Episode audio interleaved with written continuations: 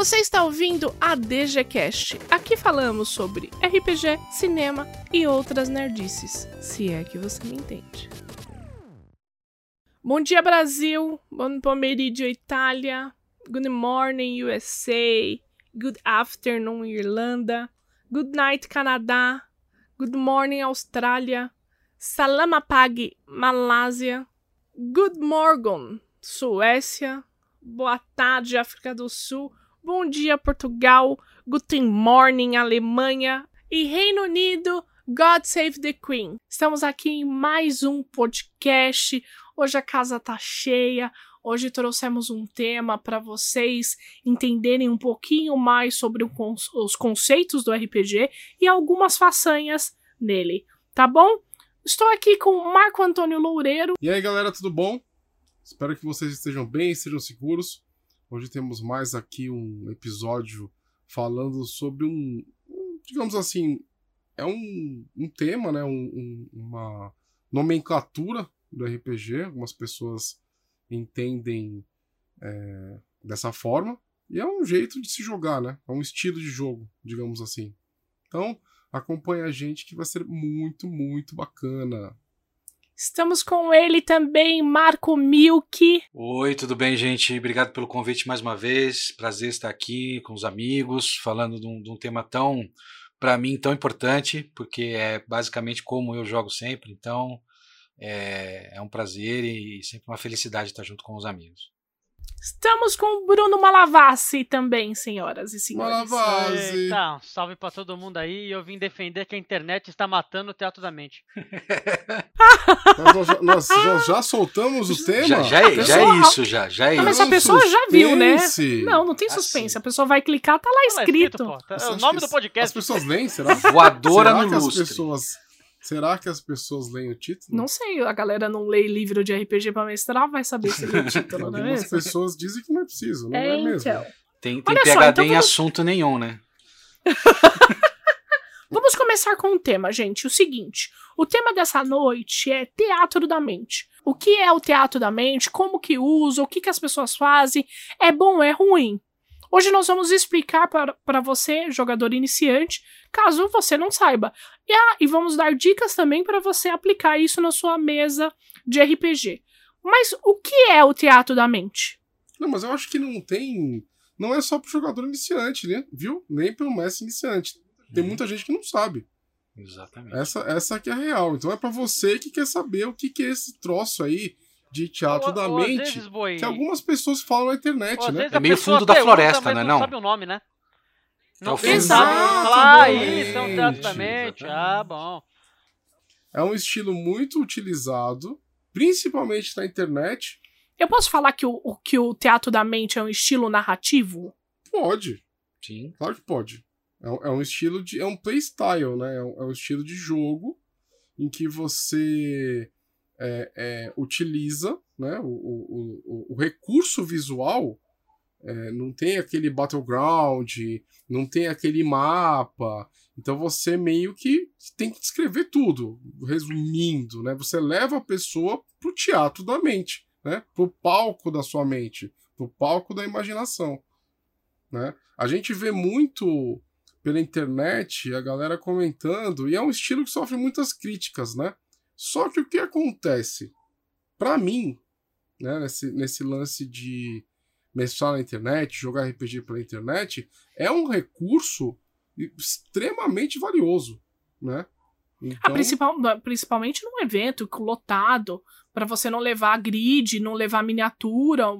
O teatro da mente é legal ali, né? É, porque no presencial. Então, eu, eu, eu acho que no presencial, o meu ponto todo é no presencial hoje em dia é muito mais. Hoje em dia não, né? Que faz um ano que a gente não joga presencial, mas.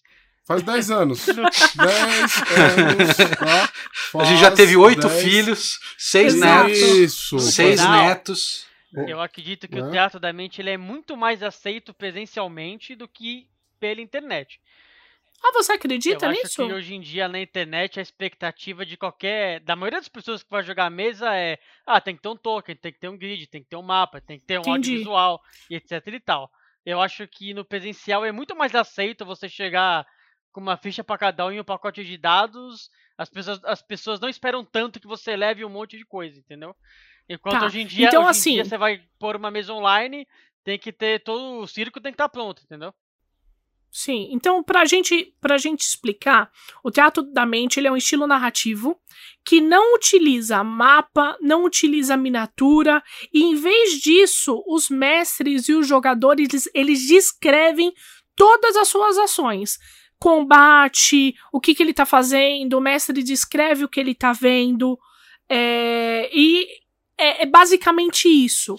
Então é um jogo em que você não vai usar miniaturas. É um estilo. É um estilo. É um estilo de narrativa um que você não usa. Um instrumento, talvez, também. Um instrumento narrativo. Um instrumento narrativo. Tá legal. É uma linha Isso. que você escolhe ali para não usar essas coisas.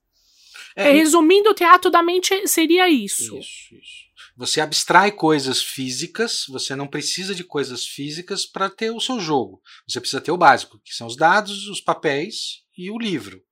Né? Você usa de tudo que o livro te dá como narrativa para ilustrar o que está acontecendo. Né? Então, tudo que está de conteúdo dentro do livro básico de qualquer jogo, ele te dá um monte de cenas, um monte de instrumentos uh, visuais, mas que são narrados. Então, você não precisa necessariamente das miniaturas. E, e os livros que trazem isso, a gente vai falar com certeza desses livros, são livros que já vem com essa carga também. Ele não, ele não uh, dá prioridade para que seja usado esses instrumentos, né? Como miniaturas, um tabuleiro, enfim. Eu acho que é, que é esse o caminho. É, eu acho que a primeira, o primeiro RPG que usou esse termo teatro da mente, né? O Mind's Eye Theater, é, foi a White Wolf, né? Com aqueles, com os jogos, né? Estilo live action em que você em que você trocava os dados o Jockey Po e, e, e, etc, né? Que é, o, que é a série de, de, O título do livros de live é isso, né? Os livros de live vêm com o subtítulo desse, né? Que é o Mago, o, enfim, todos eles são o Mind's Eye Theater, né? Era. Os livros de live action, eles tinham essa marca, né? Mind's Eye Theater. Então, é, esse estilo se, se originou ali. E hoje ele é utilizado é, como uma, uma, um instrumento narrativo, só que a gente não pode esquecer né, de quem que inventou né, isso daí, quem que foi a primeira, a primeira editora que propôs isso como um, uma forma de jogar, né? Então você deixa de lado fichas se bem que no, no My Design tinha as fichas, mas elas eram muito resumidas. Era, eram fichas... simples, né? Eram quadradinhos para você tá, ter no é, bolso, mas você, né? Elas eram feitas para você decorar. Então você Exato. não precisava ficar a todo momento é, é, olhando, consultando. né, consultando a sua ficha. Né? Você fazia. A, a, a, você lembrava de tudo isso. E você trocava os dados, né? E qualquer outro tipo de instrumento por Jokipo. Né? Então você tinha é, é, possibilidades muito simples que poderiam ser resolvidas facilmente. Que foi uma coisa muito estranha para os jogadores na época que eles estavam acostumados com D&D, né? Eu acho que a, a, a situação de grid miniatura vem lá do início do D&D. É, porque o D&D, ele, ele uh, uh, inicialmente, antes até de ser D&D, né? Ele era um wargame, é, é, saiu de um wargame, é engraçado, né? Porque, teoricamente, eh, o RPG surge para meio que abstrair o lance do board game, né? Meio que para abrir as fronteiras. É, ele, é, ele começa com esse eu, conceito, né?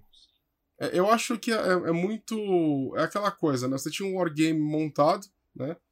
É, é, até antes do board game, né, da, do, da nomenclatura board game, isso, né, wargame, então isso, você isso. tinha é, aquelas miniaturas, trocas de exército e tudo mais, tem uma hora que algum, algum deles, né, chega e fala assim, putz, essa miniatura não podia ter um, um background, uma história? E esse, esse lugar que esse exército está tá conquistando, vamos criar a história desse lugar? Foi mais ou menos assim que eu acho que surgiu a conversa do, do Gygax e, e etc, né? É, é então... é, engraçado porque meio, meio que é o conceito do, do jogo sem tabuleiro, na verdade, né? Meio que abstrai, a gente continua usando esses instrumentos, mas de uma outra maneira, né? É, é muito louco Sim, isso. com certeza. É, com certeza. Eu quero que dizer, aí... o, o, jogo da mente já estava lá meio que escondido em algum canto, né? Ah, sim. Só que é o que acontece, né? Para você trocar é, é, se a gente entrar no assunto, como é que você faz, por exemplo, a mestrar um D&D no My Design, no, no, Teatro da Mente? Ao invés de você contar os quadradinhos e contar metros, fits, etc., você passa a, a, a imaginar aquele personagem tá perto, tá longe, tá no médio alcance. Então você, você vai criando, é, é, é, é descrevendo a situação mais visualmente, né, da, na parada, ao invés de ser um uma estratégia, né? Mas por que o movimento do essa escolha narrativa do teatro da mente, ela não foi tão aceita por jogadores de D&D, por exemplo? Porque eu já vi gente falando que se não tivesse grid miniatura, a pessoa não jogava. Eu acho que depende do jogador de D&D, né? Aquele jogador que ele é muito, mas muito gameista, né? Nós já falamos sobre esses termos em, em episódios passados, tá, gente? Ele é, é, precisa ver o board na frente, ele precisa ver o tabuleiro na frente dele, ele não consegue abstrair disso.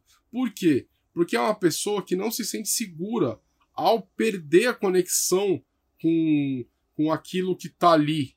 É né? É que tem coisas que dependem do, fi, do, do quadradinho para você fazer. Então eu preciso calcular quantos inimigos tem ali, se tem alguém na reta, para poder fazer uma magia e ela ser bem encaixada. É, mas esse jogador, ele se sente inseguro. É aquela coisa. É, se você pegar um jogador muito ligado com a regra, muito ligado com o board, ele vai se, ele vai se, se vai estar numa situação, numa posição segura, a partir do momento que ele sabe que o mestre não pode inventar em cima daquilo, ou que outro jogador não pode fazer outra coisa, ou que aquele determinado monstro ele não pode agir de outra forma. Então ele, ele, tá, ele, não, ele, tá ele, não, ele não se está dando a liberdade de imaginar, né? Isso também é, é, é curioso, né, cara? Porque nós estamos falando de um jogo de imaginação. E, e a pessoa ela precisa estar segura dentro de uma bolha que, que não tem não tem imprevistos, né? Aquilo ali é do jeito que está. E Exatamente. é just, mas e é aí que o RPG entra para valer, né? Que justamente vai trabalhar isso pro player, né? Vai trazer pro player uma novidade. E, e aí tem várias maneiras de você mostrar isso, né? É, eu acho que pro jogador ele ele sair dessas garras, né, do, dessas correntes, digamos assim. E olha, gente, eu não estou dizendo aqui que a pessoa que joga com o board, que gosta de jogar com o board, está jogando de forma errada, tá? São Não estilos diferentes. Exatamente. Eu, boi, eu gosto do board. Eu gosto de enxergar, é, de, de pensar numa câmera e olhar aquele campo de batalha. Você entendeu? Mas uhum. eu, não, eu não recuso jogar no Teatro da Mente também, não, tá? Mas são duas experiências completamente diferentes. Então eu não estou criticando um estilo ou o outro, tá? É bom, é bom deixar claro. Não existe então, o jeito certo, né? Não existe o jeito é, certo. Não existe, existe o jeito, jeito legal para a turma, é. Existe o jeito legal para a turma. A única regra que eu acho que o RPG tem que ter é que ela tem que ser uma diversão para todos. A partir do momento que existe uma pessoa que não está se divertindo, tem alguma coisa errada. Eu vou ser bem sincera aqui, vou abrir meu coração para vocês. Eu não consigo jogar D&D no Teatro da Mente eu não consigo. Eu gosto de ver a miniatura, eu gosto de calcular, eu gosto de ver o que está acontecendo. Eu gosto de saber se tem uma pedra ali, se eu vou poder usar aquela pedra para me esconder ou não. E eu acredito que no, no teatro da mente, às vezes a gente pode perder alguma coisa na descrição. É, mas aí. Esse, para mim, esse é o problema. Não, mas é que o, o lance é. O, o teatro da mente ele tem um pré-requisito, né, que é a descrição. Se o mestre não souber descrever bem, ou os jogadores não souberem escrever bem, se perde muita informação. O que, que acontece? É, é aquela relação da descrição com a imersão. Então você descreve, você está na cena, aí você consegue agir. Se o mestre não sabe descrever, não sabe passar a emoção, e, nós, e existem muitos mestres que são assim, é, você não tá na, na, você não tá imerso na parada e você vai acabar é, se distraindo, né? Você não você tá lá, mas você não tá lá no jogo, né? Eu, eu, eu acho que cabe, cabe dizer assim, uh, o jogo do teatro da mente requer muito da preparação do mestre, mas qual preparação? Ele saber bem de, das coisas que ele quer passar para os players, né? Então quer dizer, é uma aventura que parece meio improvisada, mas depende do mestre dar o alicerce para que todos entendam muito bem o que está acontecendo. pode ser uma aventura improvisada como o Apocalipse World, por exemplo, que a gente junta tudo meio que no, naquele momento e cria junto. Pode, mas o mestre tem que ter essa eloquência, né? esse, esse falar e descrever bem as cenas. Como você estava falando, Domi, também eu acho que que cabe aos players um pouco mais de concentração. Não que você precise estar o tempo todo, 100% do tempo, mas quando a coisa afunila e a cena é importante, todo mundo precisa prestar atenção, sabe? É uma, é, eu acho que, que é, um, é, um, é um abraço coletivo, todo mundo estar afim de jogar desse jeito também. Não é só um ou outro, todo mundo tem que entender a proposta. Percebe? Tipo, ah, aquele mestre mestra daquele jeito, ele, ele, ele escolhe esse estilo. Então eu preciso estar atento ao que ele está falando.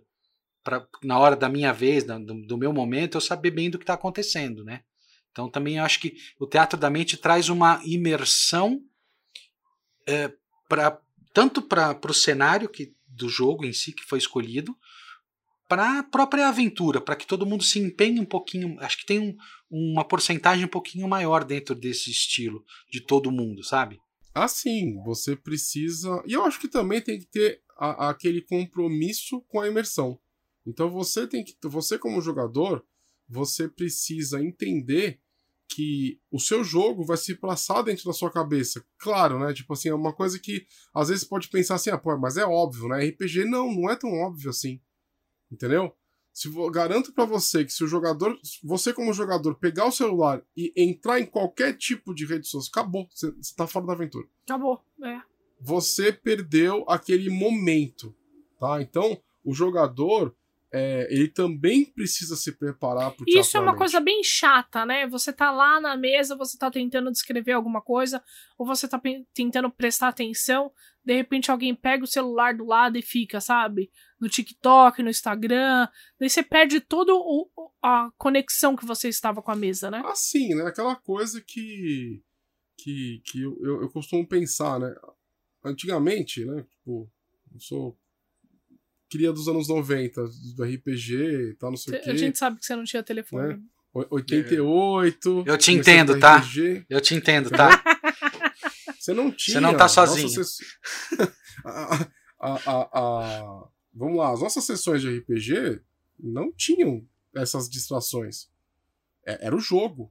Então, assim, você não tinha internet, eu acho que em 88 não tinha internet, né? Não tinha. Não sei. Se não me engano, não. Eu nasci em 88, como eu vou saber? É, se tivesse seria alguma coisa mais experimental, sei lá. Mas não tinha distração, né? Você tinha telefone fixo na sua casa e era isso, era assim que você se comunicava com seus amigos. Então você não tinha essa facilidade de distração. Hoje, por isso que eu falo que, que o jogador também precisa de preparação e compromisso com, com a própria diversão, uhum. é que você tem zilhões de, de distrações. Sim. Né? É muito fácil você se distrair e sair de uma situação, Foi. né? De sair daquele momento. Principalmente hoje, que a gente tá jogando online, né?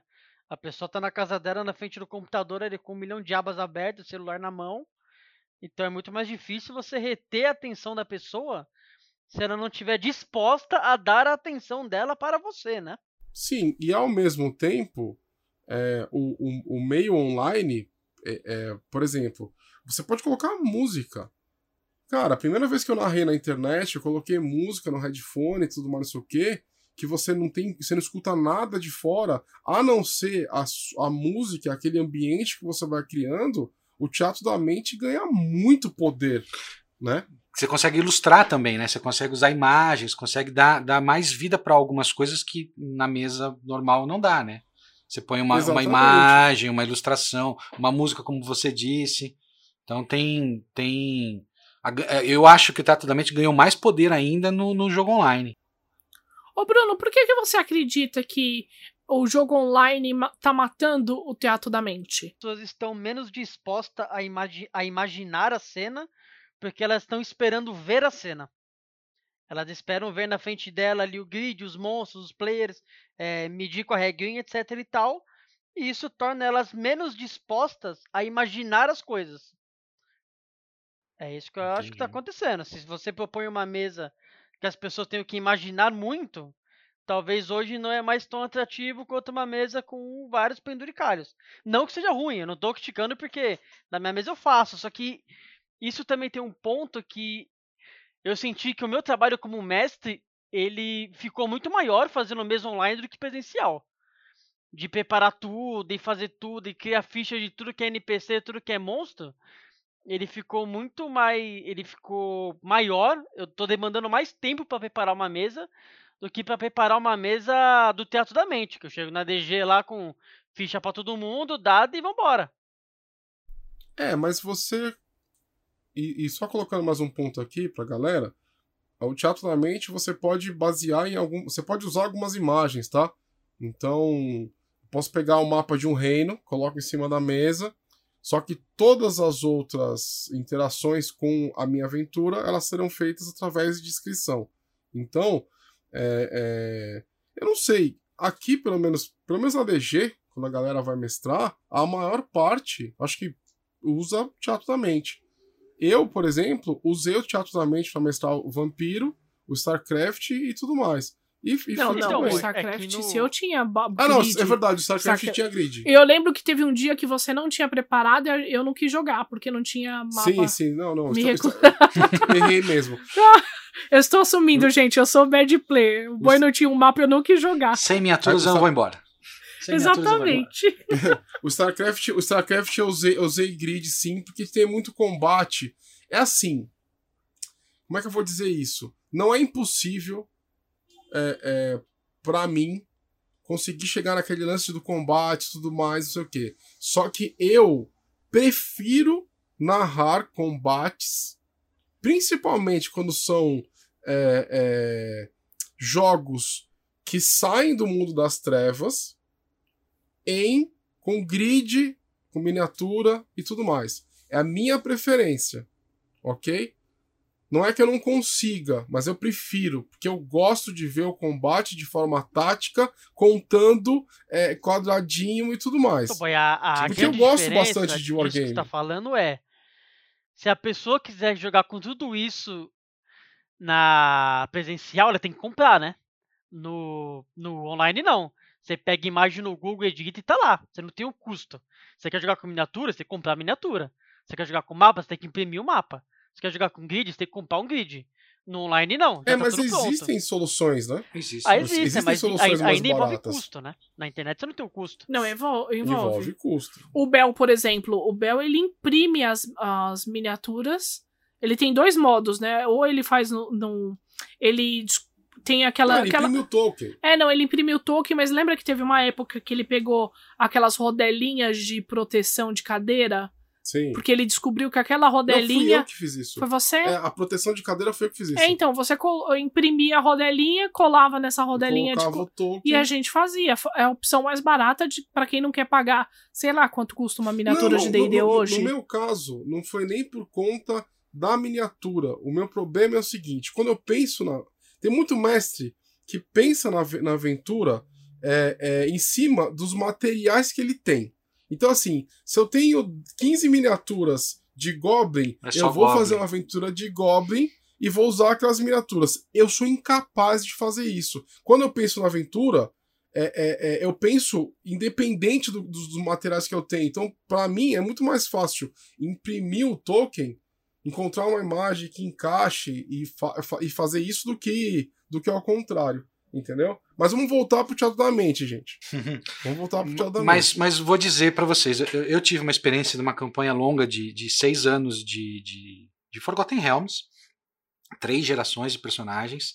A gente usava a miniatura, mas basicamente como referência. Nunca usamos grid. A gente usava uh, as miniaturas que a gente tinha e, e, várias vezes Goblin foi muito bugbear, sabe? Ó, esse aqui é um bugbear, porque a gente não tinha a miniatura do bugbear. Mas de, de, de não, não se ater à, à, à complexidade de distâncias, por exemplo. Pega ou não pega? Não pega.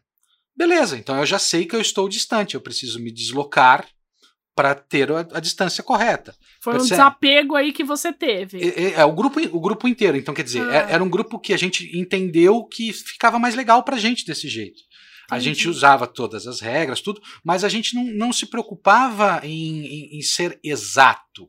Percebe? Entendi. Então a gente usava uh, um, dois terços de teatro da mente, percebe? Como dá para às vezes mesclar as ideias. Sim, dá para você encontrar e, estilos, estilos é, híbridos. E, assim, aí. E, e aí só, só para concluir um raciocínio, eu acho que hoje e não estão criticando o D&D, mas a gente está usando como referência, né? Às vezes as classes de D&D têm coisas tão legais, clérigo, os seus deuses, o paladino, e às vezes fica um pouco de lado é, esse lance de você usar essa parte interpretativa, percebe? De repente uma frase colocada bem legal de um paladino é melhor do que uma ação, às vezes, específica com dado. Não sei se vocês e concordam. Isso que frustra muito o jogador, né? Porque às vezes ele. Eu, eu, concordo plenamente com o que você disse. Porque às vezes a interpretação dele foi melhor do que o rolamento, só que a gente se, se apega àquele rolamento, Mas isso né? Isso não é culpa do DD. Isso é culpa de uma geração nova de RPGista que não foi ensinada a jogar de forma interpretativa além do conjunto de regras. Então o que acontece? Para mim. É uma cruzada? Mesa... É uma cruzada que nós temos? Sim, é uma cruzada que nós temos. Eu, por exemplo, vou pegar o DD quinta edição e eu, e eu, vou colocar um monte de coisa em cima baseado na interpretação dos personagens da minha mesa, da, uh -huh, que estão jogando. Uh -huh. A, as gerações novas, elas não sabem que elas podem fazer isso. É que falta aquela premiação ao jogador. Falta, assim? falta você premiar o jogador por ele fazer aquela ação. Não, não, você não, se apega a ideia boa. É, é, é você conseguir sair daquela caixa. Sim. Uma coisa que eu lembro é que há muito tempo atrás, quando eu comecei a jogar D&D, eu tinha um mestre chamado Thiago. Beijo, Thiago. Que o Thiago... Beijo, Thiago. Beijo, Thiago. o Thiago, ele media no mapa com a régua. E na régua ele contava os dias de viagem. Fora isso, a, a batalha toda era estruturada no grid eu acho que por isso que. É, e era tão gostoso aquilo, era tão bom. Eu acho que por isso que eu tenho dificuldade de jogar um DD um no, teatro, no teatro da mente. Então, mas é porque talvez ninguém tenha apresentado para você algum jogo bacana em teatro da Não, mente. Possível. Então, por, por exemplo, vamos fazer uma brincadeira aqui, hum. tá? Como que vocês. Vamos colocar aqui alguns pontos nossos. Como que a gente interpretaria né, é, é, é, criaria essa narrativa em teatro da, me da mente de um combate. Como que cada um de nós faria? Vamos lá, vamos fazer essa, essa, essa jogada aqui pra galera que tá escutando a gente. O que, que você precisa fazer pro combate ser, é, é, é, sei lá, real naquela naquele momento. Eu acho que o primeiro passo você tem que descrever muito bem o terreno, né? Olha só. Você tem que descrever muito bem o terreno, porque quando eu penso em combate, eu que jogo de rogue, eu que, que jogo de ranged, é...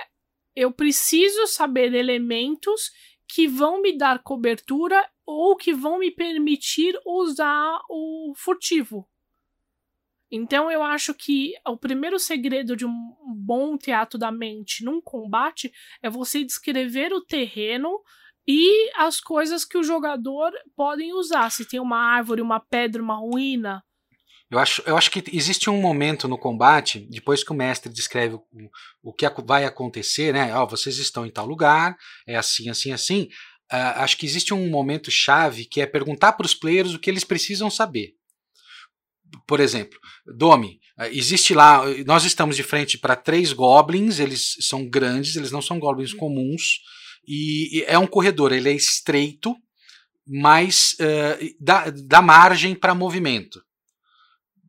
Você tem alguma, alguma questão? Aí você vai mostrar o seu ponto de vista. O que, que você gostaria que. Né, não, não gostaria, mas você vai fazer uma pergunta. Sei lá, pergunta alguma coisa. Dentro Eu consigo é, usar sneak attack daqui? Não na posição que você tá. Percebe qual que é a narrativa? Eu já, te, eu já ah. te dei o não. Agora você precisa buscar o sim. Então, se eu tá, der então a volta. Daí na próxima eu falo, ah, eu me, eu me reajusto a ponto de conseguir dá um sneak attack. E aí eu posso falar, se você passar numa jogada de furtividade simples, você consegue. Se não, ou vai demorar dois turnos para você conseguir fazer isso porque você e, tá longe demais. Mas aí já passou os outros turnos, de repente a situação melhorou, percebe? Entendi. Eu, eu, eu acho que existe uma coisa que é legal, o grau de urgência. Aquilo ser muito importante. Percebe? Qual que é a cena? É enfrentar os goblins ou salvar o cara que está atrás dos goblins? O que, que é mais importante? De repente, não derrotar os goblins faz parte da cena. Não precisa derrotá-los. Entende? Então, eu, eu acho que é legal deixar um, um momento para que o player pense sobre a cena. E aí ele te questiona, aí eu tô falando como mestre, né? Ele vai me questionar e aí eu vou dar a possibilidade de sim ou não. E aí o sim ou não a gente discute ali no momento. Só, só aí, aí para não me fugir a ideia. Uma coisa que é legal, que eu, e aí eu uso muito, é estabelecer bem, antes da que a cena de combate, ou seja, estabelecer a regra. Como eu falei para você, se você jogar furtividade, beleza. Ou ó, se você conseguir é mais um ou mais dois. Deixa bem claro qual é a regra daquele momento, para que não seja injusto com ninguém depois, entende? Ah, eu não ouvi, mestre. Ah, eu perdi aqui. Não, beleza. Mas a regra que a gente estabeleceu olho no olho aqui é essa. Entende? Para que a coisa seja justa. É, eu eu eu vou falar minha, minha experiência com relação à narrativa no mundo das trevas, que é onde eu uso bastante o teatro da mente, que é como na hora que entra no combate, para mim, o combate ele é uma cena cinematográfica, tá? Ele é uma cena é, é, extremamente dinâmica e eu não fico contando muito é, é aquele turninho do D&D, hum. né? Que são microsegundos. Como se fosse um corte de é, é filme, né? Isso. Então o que acontece?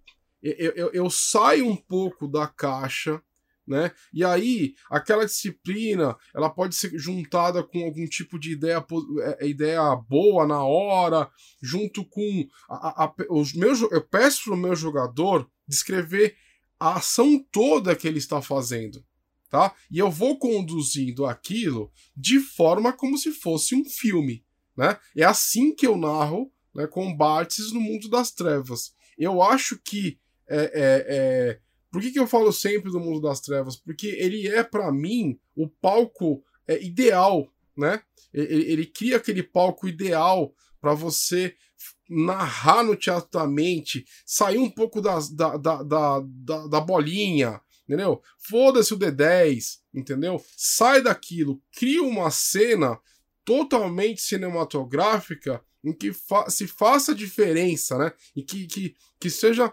memorável para os seus jogadores, entendeu? Nem tudo eu, precisa costumo... ser mostrado às vezes, né? Nem tudo, precisa ser, nem tudo precisa ser dito, né?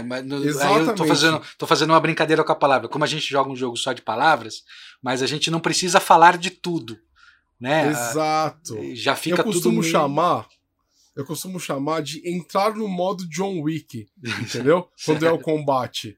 Então, sim, sim. É, é, é, é, cara, a gente tá falando de vampiros com potência.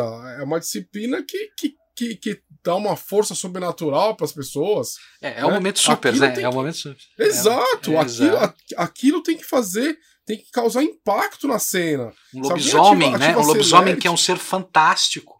Ele, Exato. Ele precisa rage, sei lá quantos turnos, né? É, mas, mas você precisa dar a importância daquilo, né? Aquilo, cara, isso é extraordinário, sabe?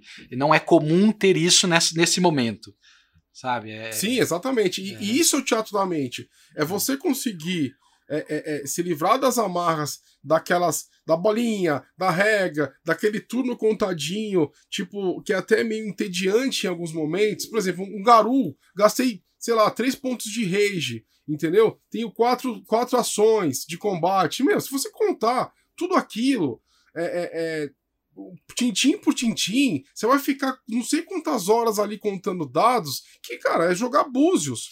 Então você acredita que o teatro da mente ele pode facilitar os turnos do D&D? Porque uma coisa que eu escuto muito de reclamação é no D&D. Hum. Uma coisa que eu escuto muito a reclamação é que tipo demorou uma hora para chegar meu turno. Porque você calcula, vai lá, a miniatura, move, não sei o que, daí calcula o dano. Será que o teatro da mente, na, numa mesa de DD, ele é, deixaria isso mais dinâmico, mais rápido? Fora que então, o, o, meu problema. O ritmo da mesa online era diferente, né? Ele corre muito mais devagar do que da mesa presencial, pelo fato das pessoas não poderem falar ao mesmo tempo, né? Fica difícil se entender. Então já é um ritmo reduzido, ainda mais com um monte de ação que você toma, de mexer, mexer o token, faz isso, faz aquilo, mexe na ficha. Isso é um problema mesmo. Essa às vezes demora muito para rodar o turno e chegar na sua vez. É. Posso falar uma parada polêmica? Eita, aí, aí, sim, aí sim. Posso falar uma aí parada sim. polêmica? Agora, isso na, que a gente Na minha gosta. opinião, os turnos de D&D demoram demais para voltar na sua ação, porque os jogadores não sabem o que fazer é, é, antes de chegar a ação deles. Antecipar Então é aquela exatamente. coisa. É, aquela coisa. Quando chega na ação daquela pessoa, ela para e fala assim: O que, que eu "Putz, posso fazer? Peraí, vou ver que magia que eu vou soltar. Peraí, putz, não sei. É o cara que chega, é o cara que chega no poupar tempo e esqueceu de tirar a cópia, saca?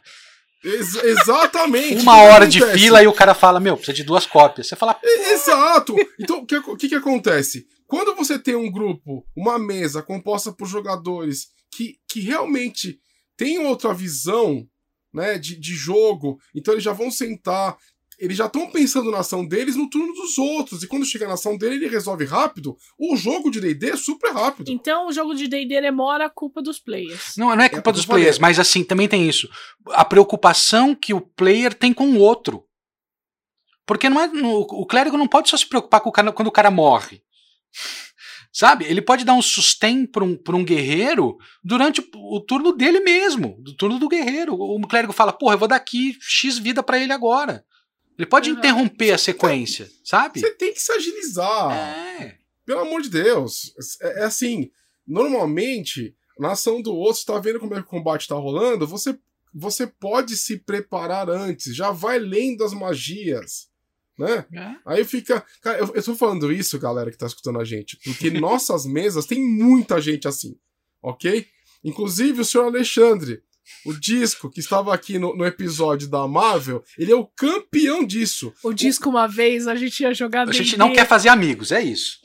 É, olha só, a gente, foi, a gente ia jogar D&D e o disco joga D&D há 10 anos quase, né? 30 anos Daí de a gente tava lá fazendo a ficha, daí ele falou: Ah, mas que armas tem? Porra, não mudou! Entendeu? Tem as mesmas. Mudou o desenho. Só. Que armas que tem, cara? Pelo amor de Entendeu? São Deus. as mesmas fucking armas. Se você pega uma espada longa, bastarda, caralho, é a mesma bosta. Não, não- não tem, não tem diferença. Exatamente. Então, assim, é, é, é, o D&D, ele foi construído, o sistema, para que você tivesse uma facilidade no seu turno. O turno do 3.5, da versão 3.5, ele era muito burocrático. Ele tinha idas e vindas e um monte de... 3.0, eu lembro que é, sessões de combate, eu ficava uma hora sem É, jogar. 3.0, 3.5. a mesma Puta co- que pariu, era coisa. muito chato. Só que você tinha ação de reação, ação de não sei o quê, Reajuste. ação de não sei o quê. Aí, aí você, para resolver uma ação, você demorava muito. Uhum. Eles facilitaram isso. Então hoje eu vejo que existe é, essa mesa fluida que você está falando, Domi. Esse combate fluido que você está falando não ocorre porque alguns jogadores eles não sabem antever o, o, o turno deles, a ação deles, antes de, de chegar na vez deles. É, porque o teatro da mente ele também demora. Eu lembro que nas nossas mesas de, de Werewolf, eu demorava no meu turno. Daí o Bel, quando entrava no turno dele, era sei lá quantos rounds de rage. É pra rolar, defender o caceta 4. Tá, mas aí não é teatro da mente. Não, é. Não entendeu? tinha miniatura, tinha. Porque assim, se você entra no sistema de ficar contando cada turninha do seu rage, não é teatro da mente. Você entendeu? É que eu tentava tirar isso do Bel. Mas o Bel, ele é um jogador muito gameista. Ele precisa do sistema. Então, você tem esse É porque problema. se- o Storyteller já é um sistema ruim. Daí, se você ainda modifica esse sistema ruim, vira um embrolho. Então, mas é, é- é, usando o teatro da mente, você consegue mestrar dentro do cenário maravilhoso que é o mundo das trevas, sem se amarrar naquele sisteminha. De, porque o problema do, do, do storyteller. O problema do storytelling. É O storytelling. Storyteller. O problema do story- Storytelling é um novo. É, é verdade. O problema do storyteller, agora eu confundi agora. É, é, e é só a mesma coisa, né? Um é só uma versão mais nova do que a da outra. O problema dele é o combate. Sim. O combate, ele é um sistema que não foi pensado pro combate. Entendeu? Quanto mais dado você tem, a chance de você tomar no cu é maior. Eu é, nunca porque vi um isso. aluno sucesso, e isso é 10% do dado, né? É só É, que eles ele- melhoraram no, no- Eles, eles, eles preferem que você use da, da, da, da interpretação para resolver as coisas, né? Sim, o, combate, o combate é, seria o, o, fim da linha, tipo, ah, é, não tem mais como, a gente precisa sair na mão, sabe? Assim, é, na, na, na, verdade, no, e, e, assim, é, é, um sistema que fala para você interpretar as coisas, descrever as coisas. Você não precisa do sistema. É, né? porque as é, disciplinas, é o... no caso do vampiro, as disciplinas psíquicas são, são, é, é, é, são as, as joias da coroa, né? A dominação e tal. Elas são, seriam mais importantes do que o combate em si. A disputa mental é mais interessante. É, pelo... é um jogo é? completamente. É, é para ser descritivo. Exatamente. Né? Pelo menos na minha, na minha concepção. Eu, eu, tenho, eu tenho um sistema, só para ilustrar: o Castelo Falkenstein é um jogo só interpretativo nem dado tem, a gente usa cartas. Então, é, é, é, um, é, um, é um jogo que você é completamente interpretativo. E tem combate. E as pessoas se machucam. Inclusive, o duelo do, do Falkenstein é genial. Né? A gente usa cartas de cores diferentes, enfim. É, é são regras específicas. Mas é, é, um jogo tão, tão bonito quanto todos os outros e, e, e, e abstrai tudo. Ok. E como que a gente, no Teatro da Mente, nós é, é, conduziríamos uma morte de um personagem? Porque eu acho que isso é um ponto chave nessa história de você não ter, é, é não usar tanto um sistema. É porque pode parecer injusto, né? Como você faria isso? Eu, eu já matei muitas pessoas nessa vida. é. Não, eu, eu acho. RPG, viu, gente? É isso, claro, evidente. Claro. É, enfim. Uh, a gente, é, como, como eu disse antes, quando a gente come, começa a cena e estabelece as regras que vão acontecer naquela cena, que não estão postas no livro, que a gente pode dar bônus ou tirar bônus. Olha, vocês estão num pântano, mobilidade é menor. Está chovendo, a visibilidade é menor.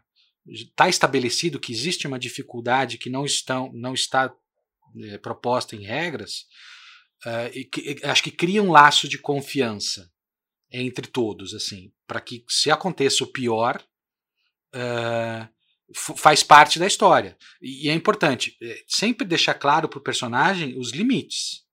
Né? Porque como a gente está deixando a regra não de lado, mas a gente está deixando ela em segundo plano, né? a gente não está desprezando, mas a gente está prior é porque, priorizando porque, outras coisas. Deixa eu só colocar um, um, um detalhezinho aqui. É, usar o teatro da mente não é ignorar todas as regras, gente.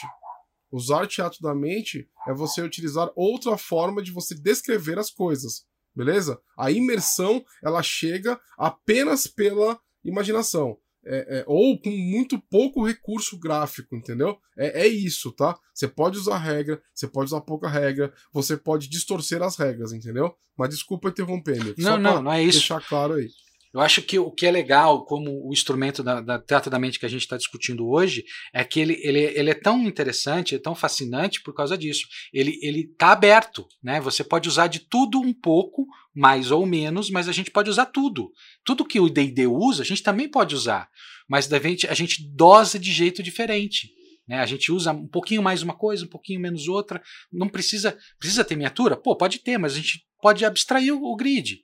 A gente usa miniaturas como, como referência. No vampiro, pô, é, vamos aqui tentar achar o, o, o meio termo para que a regra não seja tão enfadonha e, e, e, tão falha, né? Vamos tentar usar o meio termo. Eu, no, no, nas aventuras que eu costumo mestrar, eu levo objetos, props, chapéu, uma cruz, uma luva, é, um, um, doce, por exemplo. Eu mestrei uma aventura de Romeu e Julieta e eu levei o docinho Romeu e Julieta entendeu? Para ilustrar aquilo que a gente estava jogando. Então, cabe. Ai, que delícia, agora me deu vontade de comer Romeu e Julieta, Milton. É, Obrigada. O, o, o, o, Antônio, aliás, um abraço para o Antônio, pessoa sensacional, participou da Beijo, mesa. Tô. Ele é. é Beijo, Antô. Beijo pro Arthur mundo. também. E... Cara, ele gosta, né, desse sistema narrativo de teatro é... da mente, de. Ele o, é o muito se narrativo. entrega pro teatro da mente. Nossa, muito. Ele é o cara que leva a foto, leva o desenho, leva a música e se bobear tem até uma poesia do personagem. Exato. Então ele, Que dizer ele do é- cara é um- que compra manga no peru duas da manhã.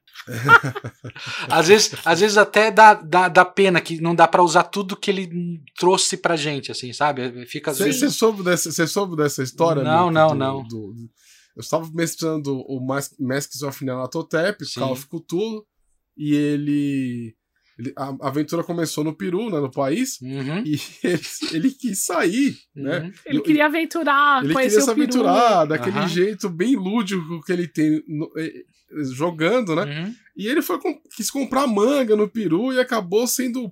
A personagem acabou sendo morta, sendo espancada no porto. Não, mas nós estávamos sendo perseguidos. É, eles estavam. Tinha todo o conceito, Tá. entendeu? Tá, ele Tinha- tinha problemas. tinha- É, Exato. a, a gente, cidade estava dominada por uma gangue de, de vampiros. E aí ele queria. Comprar frutas. Ele Exato. desencanou do perigo e foi comprar manga no, no Porto do Peru em em 1920. É porque o Antônio adora Changeling, cara. Ele, ele vive em outra, de- em outra frequência. Sim. Entendeu? Ele é o extremo do narrativista. É, Ele é quase, quase, ele é só o teatro. Né? Ele é um jogador de RPG que é ultra simulacionista, Ultra. Né? E ele é, é- ele, Ele- ele, é um, ele é um ator de teatro. Exatamente. No jogo. exatamente. E, e é, um, é um ótimo exemplo de player. Não que os outros não sejam, mas ele, ele no, do assunto que a gente está abordando hoje, é para mim, e eu acho que vocês também, é o maior exemplo. Ele prefere a interpretação, ele prefere a história Sim, sim. Do e ele que- se entrega, do né? que ele qualquer se entrega coisa. para aquilo. Exatamente. É Qualquer outra gostoso coisa. essa parte, porque ele compra o que você tá fazendo e ele vai descobrindo junto, ele fica fascinado. E é muito gostoso fazer um, um, um teatro da mente com uma pessoa que se Sim, entrega. Que, que é, que é um ponto que eu quero levantar aqui para vocês. Tá? É, é, a gente falou um pouco sobre a morte, então tudo tem que estar muito bem definido, tá? Pra- antes de você narrar a morte de um personagem, beleza? Só que você também precisa escolher bem os seus jogadores. Não adianta você querer é, entrar numa proposta de narrativa de teatro da mente para uma galera que quer ver o board. Que quer ver o circo pegar fogo. Entendeu? Que quer ver a miniatura num, num, num, num- grid, num, Por isso que eu falo que é a importância do contrato social antes de começar a sua Sim, mesa. voltamos a esse Gente, ponto. O contrato social é uma coisa que você faz rápida até em evento. Quando eu fui mestrar a última mesa de Halloween há 10 anos atrás na DG, eu tinha fotos de gente morta, foto de gente aberta. Então, antes eu falei, gente, ó, senta aqui comigo, deixa eu explicar. A mesa é assim, assim, assim, tem um conteúdo sensível. O que, que vocês não gostam? É, o que, eu preciso mostrar o que eu tô disposta a tirar, só que tem elementos que eu não estava disposta a tirar. A fotografia era essencial para minha mesa. Tá tudo bem para vocês? Então, é uma coisa que você faz rápido. Então, entenda a sua proposta e, e seja claro na hora que você for passar essa proposta adiante, para que os seus jogadores ele compre a sua proposta e você tenha um jogo gostoso. Sim, porque o que acontece? Se você narrar uma mesa no estilo, no estilo narrativo do Teatro da Mente para uma galera que tá esperando ver miniatura em cima de um, de um Battleground, o que vai acontecer é que os jogadores podem até tentar jogar o Teatro da Mente, mas a expectativa que eles tinham vai impedir que eles alcancem uma imersão no seu jogo. Entendeu? E aí você vai se frustrar, o mestre vai se frustrar, o jogador vai se frustrar e vai ficar aquela. Porque ele vai ficar perdido. Né? O jogador que gosta do Battleground, ele vai ficar completamente perdido sem ele. Exato. E eu acho Entendeu? que e, e tem uma- um outro fator que é legal a gente levantar. É, você que é tímido, você que, que, que tem dificuldades até sociais e tal, e usa o RPG como uma válvula de escape, cara, sinta-se abraçado quando você sabe que o mestre é desse jeito, porque ele vai te ajudar. Ah, ah, o- e aí a gente está falando dos lances dos mestres que talvez não estejam, eh, não, não tiveram, não é? Não tiveram a oportunidade de vivenciar isso. Eh, tenha certeza que o mestre vai pegar na sua mão e vai te ajudar. E a mesa vai te ajudar. É um lugar seguro para você se soltar, para você se, se interpretar um personagem. O teatro da mente acho que é o melhor lugar para você eh, abrir o seu, o, seu, o seu espectro social, sabe? Assim, você chegar lá e falar, pô, aquela mesa lá eu sei que, que é diferente e vai ser legal. Né? Eh, eu acho que eh, o teatro da mente tem por, por vocação esse abraço de pessoas que têm um pouco mais de retração e tal. Vai com um amigo, observa. Ah, não quero jogar, quero ver. Tem um monte de gente que é assim, um monte de gente na minha mesa passou por isso já. Vem, assiste, depois quer participar, ou já vem, né? Quero uma coisa diferente. Hoje eu quero, né, tomar outro refrigerante que eu não tomo nunca. É esse que eu quero. Eu acho que também o, player tem que abrir a mente, como os mestres. Né? Eu, eu, quero experimentar uma coisa diferente. Não gostei? Não gostei, vou voltar para o meu, meu ambiente natural. Que é comum, que é. E, e, acho que isso que é o fascinante do RPG. Tem tanta, tanta opção, né? Tanta, tanta chance. Não pode. Não, não se freie, não, não se. Não, não, não fique no casulo. Tenta olhar outras coisas. É, é muito legal. Tem tanto. Pô, o, o Fábio que mestra Fate. Cara, é, as aventuras dele são geniais. Dentro da proposta que ele tem. E é teatralmente, apesar de ser fate. Ele usa muito da interpretação dentro do, do, nosso grupo da DG. Né? Tem tanta gente que, que tem outras opções. Acho que, que vale a pena apostar, sabe assim? De tentar tentar outra coisa. Tanto para os mestres quanto para os players. Porque é, tem, tem, tem esse lance da pessoa, da pessoa se sentir intimidada às vezes. Isso, isso não existe. Não, não, não vá pensando dessa maneira. Pelo menos dentro do nosso grupo, e eu, eu, eu acho que eu posso falar pelo nosso grupo, a gente não tem isso. Os mestres, na sua grande maioria, abraçam os players de forma completa. Isso aí é uma grande verdade, eu acho que é marca registrada da Dungeon Geek, né? Eu acho que, que a gente, a gente cria, tem um grupo de, de mestres, cada um dentro do seu estilo, que tem, tem isso como, como base. Ah, nunca jogou? Ah, nunca joguei, não sei como é que é. Não tem problema nenhum. Senta aqui e vamos conversar. Bom, eu separei algumas dicas, tanto para jogador quanto para mestres, é, que eu acho que poderia colaborar um pouco nessa, nessa filosofia narrativa. Seguinte, em cada turno, descreva muito bem a situação dos seus jogadores. Mostre para o seu jogador o que está acontecendo ali. Dê armas para que ele tenha opção de fazer aquilo ou não. Sim, porque você precisa dar uma base, né? Você precisa criar uma base, uma ponte para a imersão. Exatamente. E a narração do, do mestre não necessariamente vai, vai conseguir abraçar todos. Então é importante esse diálogo com o player, né? Para saber o, qual é a expectativa dele, o que, que ele está esperando daquilo. Porque aquilo também pode dar uma outra visão para o mestre ajudar todo mundo, né? Outra coisa interessante é você oferecer opções para os seus jogadores. Ah, você pode caminhar por a, pela estrada ou você pode se aventurar a floresta dentro. É aquela coisa, né? Existe uma diferença entre você chegar no final de um corredor, numa porta, e, e, e não ter opção nenhuma, a não ser você, sei lá, tentar forçar a porta, e ou você pega e começa a, a criar aquele mistério. Você, ah, você tá vendo, tipo, que a pedra está um pouco solta aqui, então existe um pó no chão. Parece que alguém forçou a própria parede, ou a, a pintura da parede está um pouco raspada, entendeu? Ou aquelas pedras que formam a parede parecem um pouco soltas conforme você vai olhando. Então, assim, você precisa criar opções no ambiente, né? Senão você... a, o jogador vai ficar olhando para você. Né, não, não ser óbvio, né? Da, dar riqueza para aquela situação, né?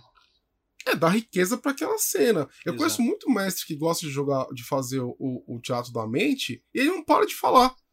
Ele, ele simplesmente. É, a aventura é basicamente você escutar e falando. Entendeu? Uhum. Não é um jogo, é um discurso. É um né? mestre de Não é um diálogo, é um monólogo, né? Palestrinha. É um, é um monólogo, é um monólogo. O palestrinha. É o palestrinha. então tem que ter troca, gente. RPG tem que ter troca entre mestre é. e jogador. Senão você ouve o podcast. É, exatamente. Sim. Outra coisa importante também é você ajudar os personagens que têm ideias malucas. Dê armas para eles, incentive essa maluquice, crie essa dinâmica na sua mesa. Sim, sim, porque são dessas ideias. Eu não falo ideias malucas, né? É, é, é legal o termo que você encontrou, mas assim, dê asas para a criatividade das pessoas, porque assim vocês contam a história juntos. Mas é, tem ideias malucas, exemplo. Na minha mesa, o Antó de novo, né? ideias malucas. Na minha mesa de, de mago, vocês viajaram para a Noruega coisa assim. O Antó, ele quis ir numa loja de brinquedos comprar uma boneca. Então eu ali envolvi e criei um, um artefato mágico mas para ele. Sim, mas você Entendeu? teve a ideia maluca e não o jogador. Não, ele teve a ideia maluca de no meio de um. Ir numa, eles, vocês iam numa igreja pegar um espírito de um demônio e ele quis comprar uma boneca. Mas isso chama é hospício. uma ideia maluca. Quando, um- quando um, quando um louco dá ideia pro outro, chama hospício. É, foi, foi um- foi uma, uma combinação de, de, de maluquices. Outra dica, gente: quando necessário, você pode usar um rabisco, você pode usar um mapa, você pode usar uma miniatura para ilustrar aquele negócio. Pô, um- uma coisa que eu uso na, na DG, ô Domi, é uma. Aquelas luzinhas pequenas que você risca com canetão, sabe? Eu ponho Sim. ali, ponho ali um, um toquezinho de cada um, um rabisco ali pronto. Tem um mapa rapidamente para pelo menos pra pessoa se situar ou pra mostrar alguma coisa. escrever alguma coisa. Exatamente. Porque daí você, você faz a localização complicada ter sentido, você ajuda num posicionamento difícil. Os dados. É, você você pode pode- usar os próprios dados como Sim, referência. sim, sim, sim. Já tá ali. Você não pode confundir o teatro da mente, esse estilo, com preguiça, gente. Pelo contrário. Tá? Pelo contrário. Muito pelo contrário. Você precisa ter mais trabalho do que se você levar um mapa e um battleground. Você vai precisar descrever tudo aquilo. A máscara de espantalho eu demorei uma semana e meia pra fazer. Nossa, ficou É, perfeita. Exatamente. Você vai ter que descrever cheiro, você vai ter que descrever sensações, você vai ter que descrever todo um conjunto de coisas para conseguir substituir a, a, a- aquela necessidade, né, daquelas da- do, do grid e de outras coisas, entendeu? Tá na sua mão isso tudo e na mão dos seus jogadores. Olha só, agora dica para você, jogador. Olha Tá? só. Olha aí. Descreva o que você quer fazer. É muito importante que você descreva a sua ação para o mestre poder te ajudar. Ele não tem uma bola de de cristal, ele não é adivinho, ele não vai tirar o tarô para entender o que você quer. Então descreva a sua ação. Concordo. E deixa, posso dar, dar uma dica para você, jogador, chegar nesse ponto? Faça o seguinte, que quando a gente tá numa mesa presencial, né? Quando há 10 anos, quando não tinha uma pandemia, Quando a gente podia fazer isso, né? Quando a gente 10 vai anos, fazem isso- 10 anos já. A barba já tá no joelho. É, barba tá... faz 10, faz 10 anos que estamos assim, né? Enfim, é, você tem o recurso do seu corpo, né? Você faz gestos, você faz expressão e tudo mais.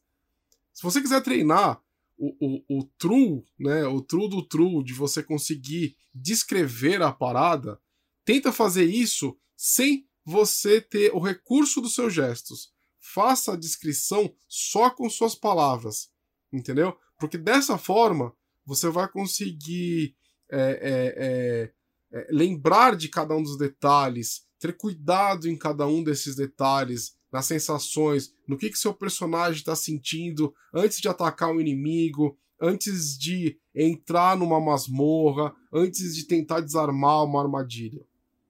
É, E assim, acho que tem uma, uma, uma boa dica assim. Seja proativo. Se- a- ajude, sabe? Não, não seja um personagem passivo. Aju- ajude os outros. Dá uma ideia pro amigo. Não tem problema nenhum. Exato. O, o metajogo dentro do Teatro da Mente, ele é super comum. Dentro dos limites do jogo de conhecimento. Ah, eu- vocês não sabem disso, então vocês não podem saber sobre. Né? Vocês não podem discutir sobre assunto. Mas ajuda o player. Pô, por que, que você não faz isso? Ó, seria legal, né? De, de repente a pessoa realmente não, não conseguiu ali resolver o- a situação. Ajuda, seja E proativo. também tem a dica pro mestre, né? Se o cara fez toda a interpretação, se ele se deu o trabalho de tentar passar o máximo que ele quer fazer, não chega no final e fala pro cara, tá bom, amigo, agora faz um D20 aí. Pô, isso já aconteceu comigo, é frustrante, cara. Ah, Eu fiquei lá putz, pra abrir uma exato. porta, falei, cara, eu vou pegar aqui, eu vou tentar ver, vou fazer assim, assado, fiz uma descrição. Acabou a cena, o mestre olhou pra mim, tá bom, Bruno, agora faz o cheque do atributo aí. Então não adiantou nada, cara. Então era Não Não mais seja- seja, ter não mestre- seja "Ah, vou- broxante, né? Então- não seja um cara É, Não adiantou broxante. nada, era só- mas só você O falado, mestre ah, um ignorou o que você fez. É. Mas esse é o problema dessa então precisa geração. dar A valor expectativa. quando o, o, o player também faz todo o roleplay, cara. Pô, se o cara fez tudo aquilo, fala, beleza, cara, você abriu a porta. Você precisa falar pro cara, ah, beleza, você ficou dois minutos descrevendo como você vai abrir a porta, agora rola o cheque aí. Eu tô criticando tanta geração nova que eu tô parecendo boomer, né? Cala a boca, boomer!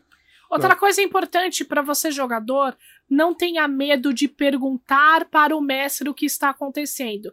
Não tenha medo de perguntar o que tem ali atrás da árvore, a, a, sobre a pedra que está no chão, e use o terreno e a área ao seu favor. Sim, use os elementos que o mestre te deu para é você contar uma história junto com ele.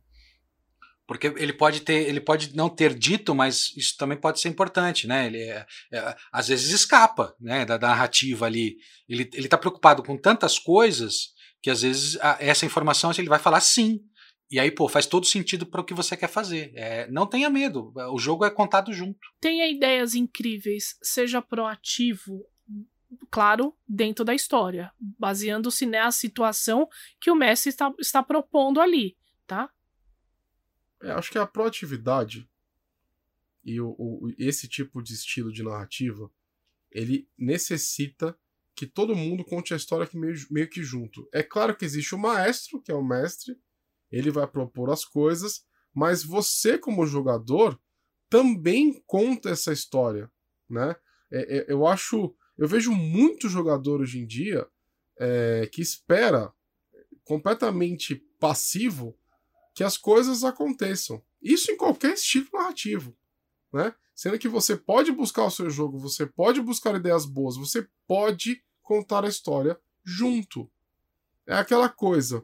Você pode ser um guerreiro na sua mesa de, na mesa de D&D, né?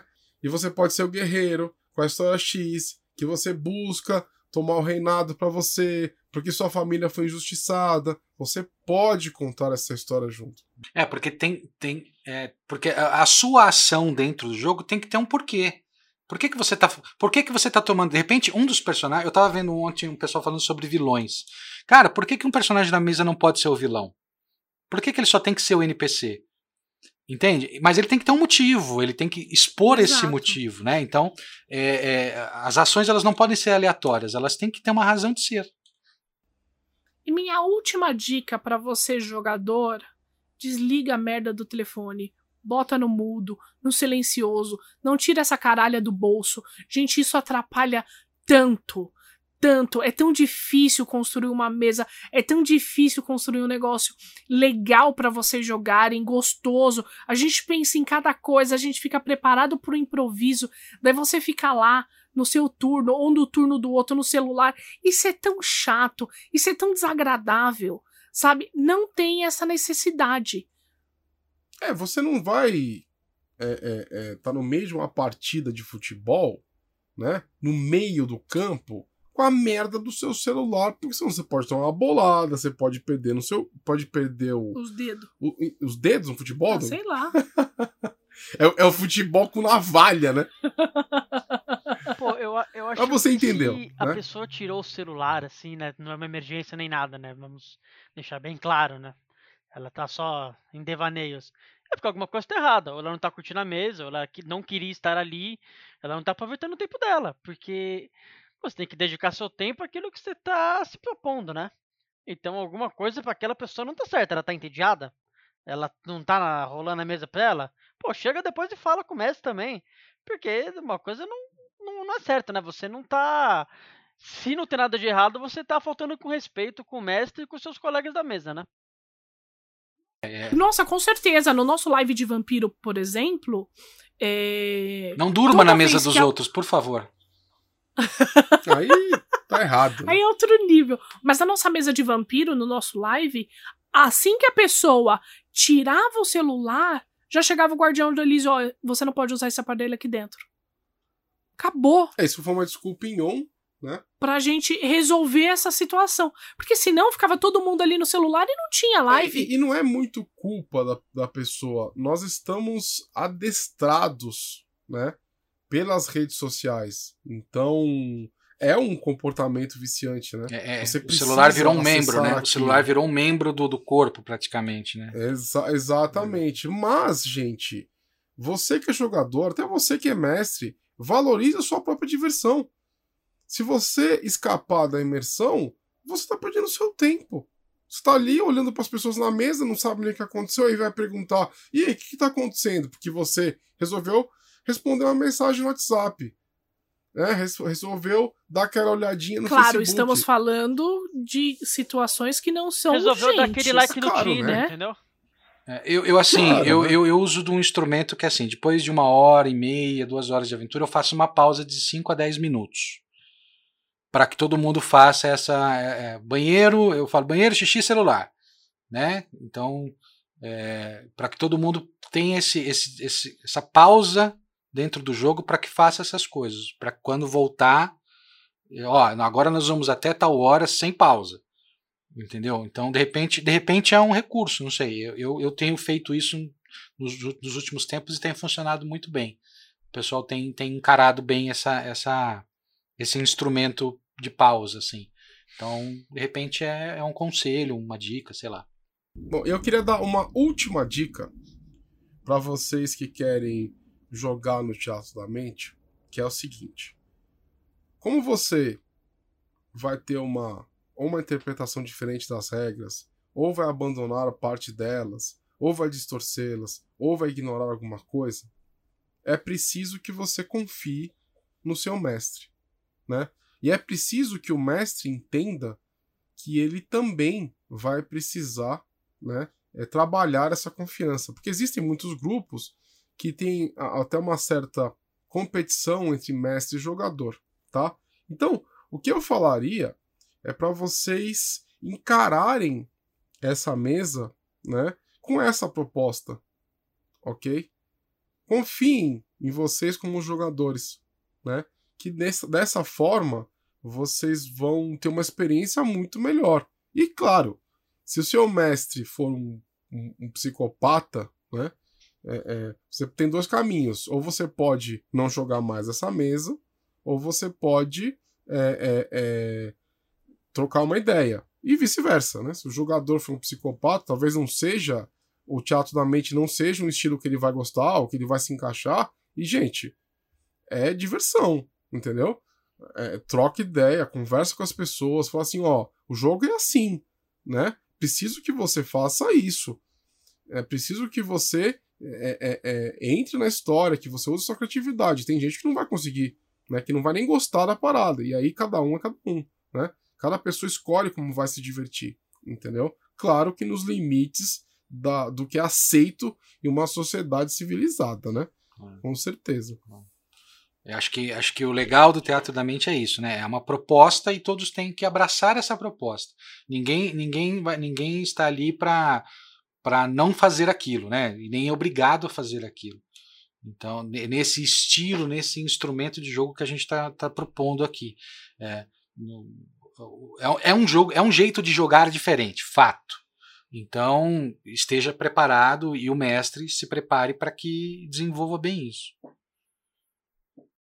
Bom, e, e assim, um último tópico antes da gente fechar este incrível episódio é como é que você monta a sua aventura no, no teatro da mente? Como é que você faz isso daí? É, eu, por exemplo, eu monto como cenas de um roteiro, tá? Então eu vou construindo essas cenas, né? Na minha descrição vai passando de cena para cena, de cena para cena, como um filme, tá? E aí tem cena de combate, tem cena de infiltração, tem cena de, de, de conversa, tem cena de política e por aí vai, tá? É, é... E dá trabalho, gente. não tô falando que é pra vocês falarem assim, ah, essa é a cena do combate. Foda-se, não é isso que eu tô falando. É, Você monta do mesmo jeito. É, é tão trabalhosa quanto o D&D. Você tem que escolher os monstros, preparar o um encontro, saber se aquele encontro é proporcional, né? E às vezes dá mais trabalho, né? Porque é. no D&D você tem ali o grid e você vai desenhar e foda-se. Só que daí, num teatro da mente, você tem que descrever exatamente como aquela catedral, quantas portas ela tem, a, a madeira de que tipo, o chão, tem elementos, ah, tem coisa de ouro, como que é o teto, a iluminação daquilo, tem quantas saídas, entendeu? Qual que é o espaço que eu posso ficar? Tem gente ali? Não tem? Exatamente. É, eu, eu, eu faço muito parecido com, com o boi, eu, eu bolo as cenas, geralmente eu parto da cena final e venho retrocedendo para chegar naquele final. E eu, eu, às vezes, foco bastante nos NPCs, principalmente na interpretação. Eu sou um cara que gosto de interpretar. Né, fazia vozes, alguns trejeitos. Eu sou mais um pouco mais teatral. Então eu, eu acabo desenvolvendo bem os NPCs chaves, né? Aqueles caras que são importantes para que a história se desenvolva. E eu gosto muito dos props também, dos objetos de cena para ilustrar às vezes é, as aventuras. Ah, eu acho genial o objeto de cena, gente. Genial. Teve uma vez que eu fiz uma adaptação de um filme chamado Perfume. Eu criei todos os, os frasquinhos com essências diferentes para as pessoas poderem ter, sabe? Assim, ficou. É. Deu um enjoo. É, depois de meia hora, um enjoo terrível. E é, e, é, e é, proposital, né? Às vezes você quer que aquilo gere, né? O, o desconforto. Então, o props, às vezes, um prop só, às vezes já é. Já, puta, muda tudo, né? Já, já. Exatamente. Não precisa nem ter muitas coisas, né? Vamos para as considerações finais, então, gente? Ah, vamos. Marco Antônio Loureiro. Gente, é um prazer estar aqui com vocês, debatendo o assunto que nós mais gostamos, que é o RPG. Espero que vocês tenham gostado e que vocês possam utilizar esse estilo de narrativa em alguma crônica certo? Não se sinta culpado ou culpada se não funcionar para vocês, tá? Mas pelo menos experimentem. É legal, é bacana vocês. É, é, é são experiências muito. São, são experiências que são válidas sempre, né? Experimentar é legal. E, e por aí vai. É, para quem não me conhece, eu sou autor. Tenho um livro na Amazon chamado Devorador de Estrelas. Seria uma honra ter você como minha leitora ou como meu leitor. Gostaria que você me acompanhasse também no meu Instagram, autor MA Loureiro. Eu gosto muito de world building, de escrever aventuras e tem muita coisa, novidade para sair, então acompanha lá que eu vou postando é, é, as novidades que vão acontecendo. E eu queria pedir um favor para você que gosta do nosso trabalho, que é para você compartilhar, é, contar para as pessoas é, o que tá, está acontecendo. Nós temos é, nós estamos gostando muito de fazer esse projeto e, e, eu gostaria que ele crescesse cada vez mais, né? Eu quero que ele cresça, eu quero que ele seja um podcast que todo mundo tenha orgulho dele. Então, compartilha por aí para nos ajudar, belezinha? Então é isso, no mais, fique com Deus. Marco Milk. Muito obrigado pelo convite mais uma vez, estar aqui junto com os amigos, os mestres, a mestra, todo mundo que está aí nos ouvindo. Então, como o Boi disse, compartilha, ajuda a gente a espalhar a, a, a palavra do RPG por aí. A narrativa do, do, do Teatro da Mente ela é não necessariamente um estilo avançado, mas é um estilo diferente. Então é legal você experimentar, como o Boi disse.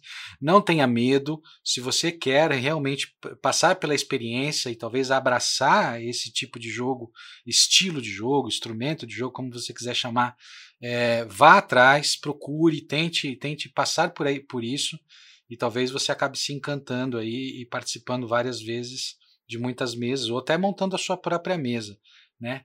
Eu sou roteirista, sou podcaster, logo logo os Arquivos Esquecidos estará no ar, que é o meu podcast de histórias de mistério. Então vai estar disponível logo logo aí para todo mundo poder compartilhar também e, ajudar uh, com ideias, enfim, criticar. E aí eu tô na DG aí, vocês encontram a minha mesa aí. Elas estão flopando, hein? Mas eu quero que vocês venham jogar esse estilo de jogo. Eu sou, eu sou mestre nesse estilo, é o que eu gosto mais, o que eu mais me identifico. Então venham procurar as mesas mais esquisitas, são as que eu mestro, as de, de assuntos diferentes. Então venha, são bem-vindos na DG. Sempre, todo segundo sábado do mês tem o nosso evento. Então é sempre um prazer estar com os amigos e, e falar de RPG. Então, pô, muito obrigado mais uma vez e que todos é, fiquem bem aí, cuidem-se, que é muito importante. Bruno Malavasi. É, falar bem rapidamente aí, é, você não precisa mudar o seu estilo narrativo de uma forma tão drástica, mas talvez se você der uma chance para coisas novas, você acabe incrementando o seu estilo de narrar, né? Como por exemplo, se um jogador fazer uma puta narrativa, dê moral para ele, não precisa fazer ele rolar um dado. Então você precisa mudar para virar totalmente narrativista, teatro da mente, deixar de usar o seu grid, deixar de usar o seu bonequinho Mas talvez incorporar um pouquinho de um, um pouquinho de outro já vai dar uma grande melhora na sua mesa, né? Dê moral pro nosso podcast aí, compartilha com as pessoas. É sempre um prazer estar aqui entre amigos e falando com vocês. Beijo no coração e vai Corinthians. Vai Corinthians. Ô, Bruno, você precisa de um abraço. Você quer, você quer um abraço? Não vai. Ele tá vai. triste esse um susto. Ele, ele tá triste. Eu parei assim. O podcast é o quê? É, é o Neto agora? A gente vai. Ah, só pra dar um. A gente vai, vai, ter, vai ter episódio de futebol? Pra dar uma agitada, né? dar uma Só agitada. pra dar O uma Bruno falou que terminar, o Bruno falou que ia terminar em discussão esse podcast, xingamento.